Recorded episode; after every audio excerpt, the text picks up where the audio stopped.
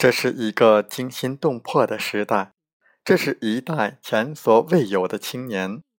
中国的未来，我们的未来，何去何从？欢迎来到青年读书时间，我们继续为大家分享尹帅军的著作。错的不是我们，是世界。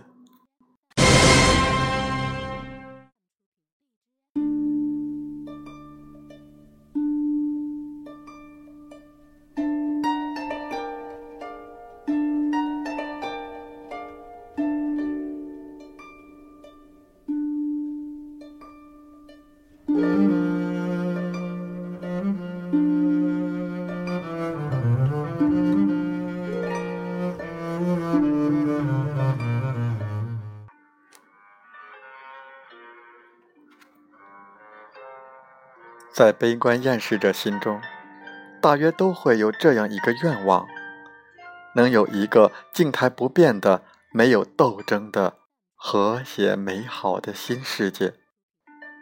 但是，人类世界，其历史和自然规律却总是与他们的愿望相违背。不公正、不平等、剥削、压迫、战争、屠杀。一直充斥着人类历史。只要有人类社会，冲突矛盾就不可避免。原始社会也不像金川遗书中所说的一样纯真。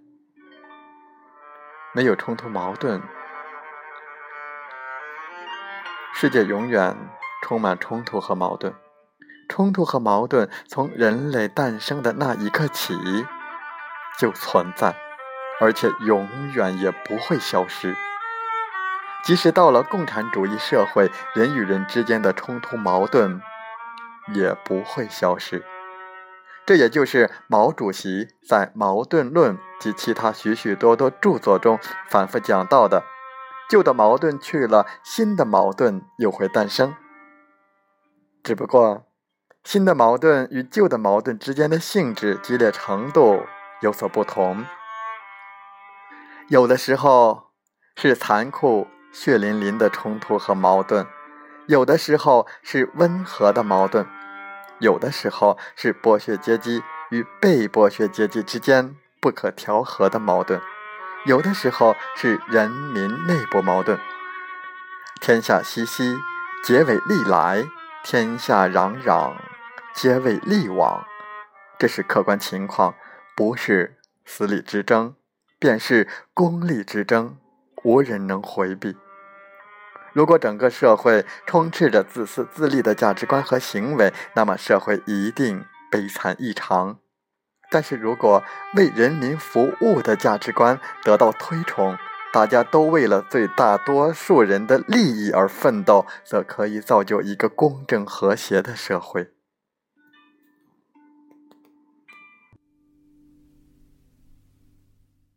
世界上从来也没有什么纯粹的、绝对的、永恒不变的美好，也没有什么纯然的、永恒的、绝对的幸福。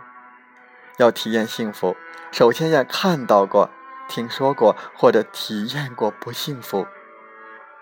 不懂得什么是不幸福，很难深刻体会到幸福。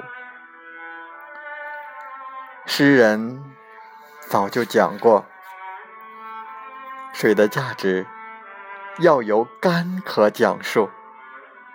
认识陆地在漂洋过海之后，理解销魂的极乐需尝过剧痛。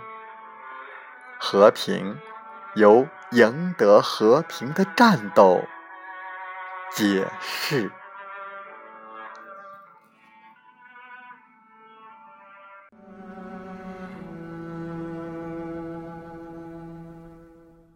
一个没有患过什么病、身体健康的人，常常不懂得健康的价值。病人对于健康的感受更为深刻。一个人突然失明，他会对光明无比渴求；一个人突然失聪，他会对声音无比渴求。看过海伦·凯勒的《假如给我三天光明》，就会懂得这种无比的渴求。对生活的无比热爱。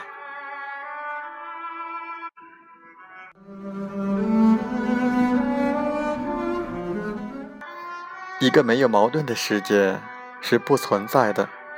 须知世界参差不齐，我们才能够更深刻的懂得幸福。宗教神话故事中，常常构想黄金国，家里堆满财宝，牛奶河从家门前流过，甘甜的牛奶，低头就可以品尝到。头顶是硕果累累的果树，鲜美的果实，伸手即可摘下。人们过着天堂般的生活，没有任何忧虑，幸福无比。但这样的生活，毋宁说是灾难。一个人从小生活在天堂的人，必然会产生厌倦、无聊和乏味，因为。他几乎什么也不用做，他没有任何忧虑和压力，因此就没有任何动力。他没有看见、听说过不幸福，也便很难懂得什么是幸福。黄金国是不存在的，但是类似的天堂般的生活却存在于很多家庭中。很多孩子从小饭来张口，衣来伸手。被当成小皇帝、小公主，一切愿望都会得到满足。这样长大的孩子常常不懂得什么是责任，什么是爱。他们认为父母对其所做的一切都是天经地义的。他们不会懂得孝敬父母，不会懂得一日三餐的价值。他们容易与外界发生冲突。也因此让自己痛苦不堪。现实中就有很多例子，相信你我都见过。个人如此，国家也如此。所以孟子说：“生于忧患，死于安乐。无敌国外患者，国恒亡。”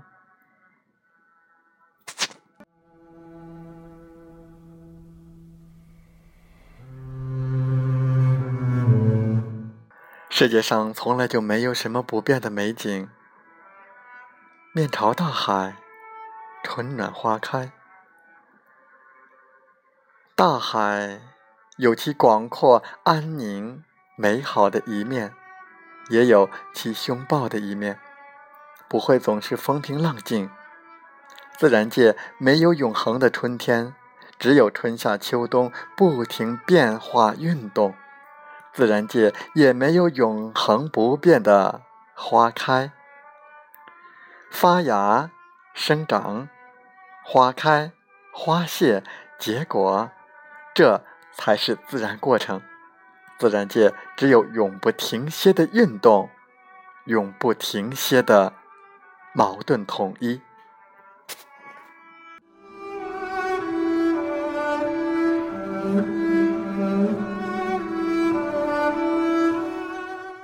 不过，承认世界参差不齐，承认世界存在永不停歇的矛盾和冲突，承认世界存在不公正，并不代表我们完全接受这一切，并不代表我们认为这一切合情合理，并不代表我们将无所作为，因为在人的心中还有另外的规律。人在疾病之中。向往健康，人在危难之中向往平安；人在悲苦之时向往幸福；人在假恶丑之中向往真善美；人在遭遇不公时向往公正；人在悲观世界之中向往大同世界。这是人之本性。一方面认识到社会的不平等、不公正；一方面认识到人的内心。为了内心的和谐，必须要有所作为，必须要追求一个更为平等、公正的社会。如果长久的无所作为，那么这个人必然会感到憋屈、窝囊，他的生命力、热情都会逐渐减退。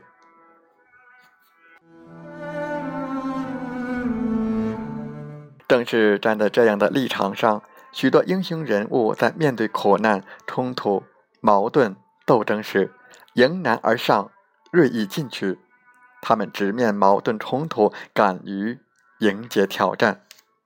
毛主席说过：“与天奋斗，其乐无穷；与地奋斗，其乐无穷；与人奋斗，其乐无穷。”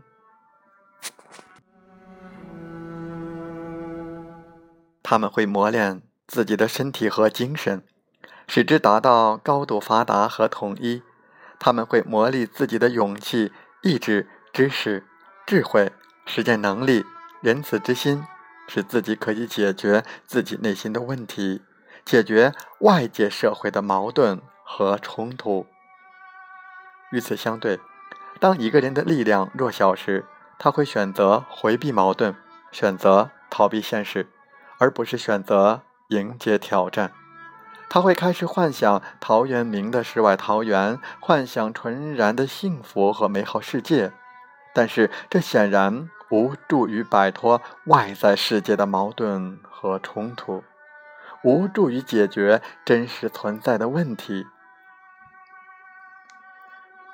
除非他使自己变得麻木、愚蠢，对不公正。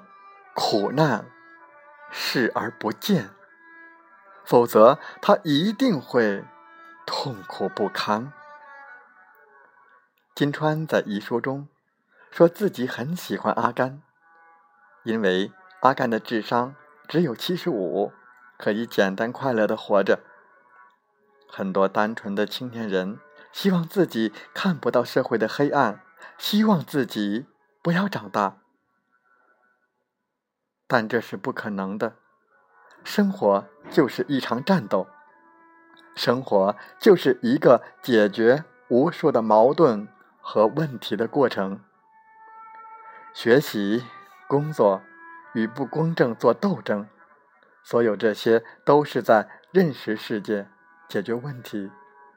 学习知识，然后将自己内心的想法完整的表达出来，这是。解决问题，进行科学研究、劳动实践，这也是解决问题。解决外在的环境问题，也解决自己内心的问题。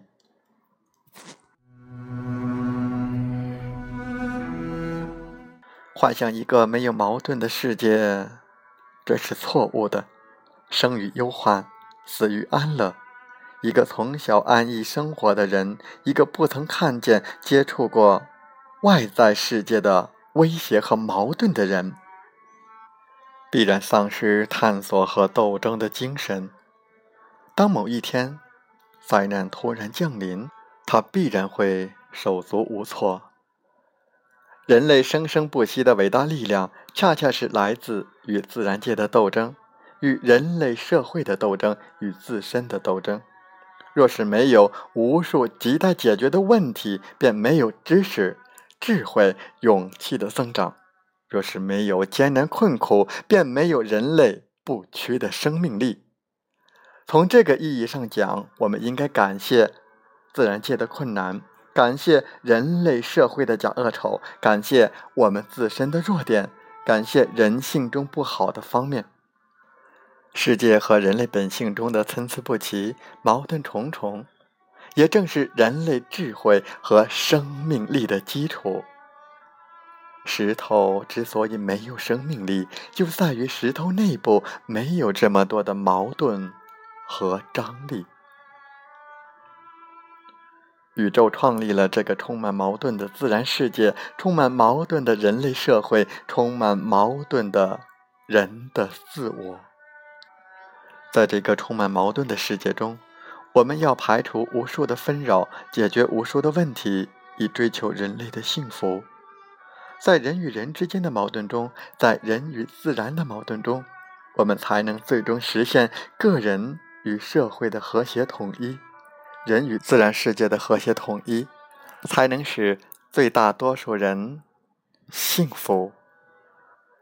人类发展到今天，科技水平、生产能力早已经能够满足全人类过上和平安定的生活，但是帝国主义、资本家、利益集团却偏要制造出战争、屠杀、腐败、两极分化。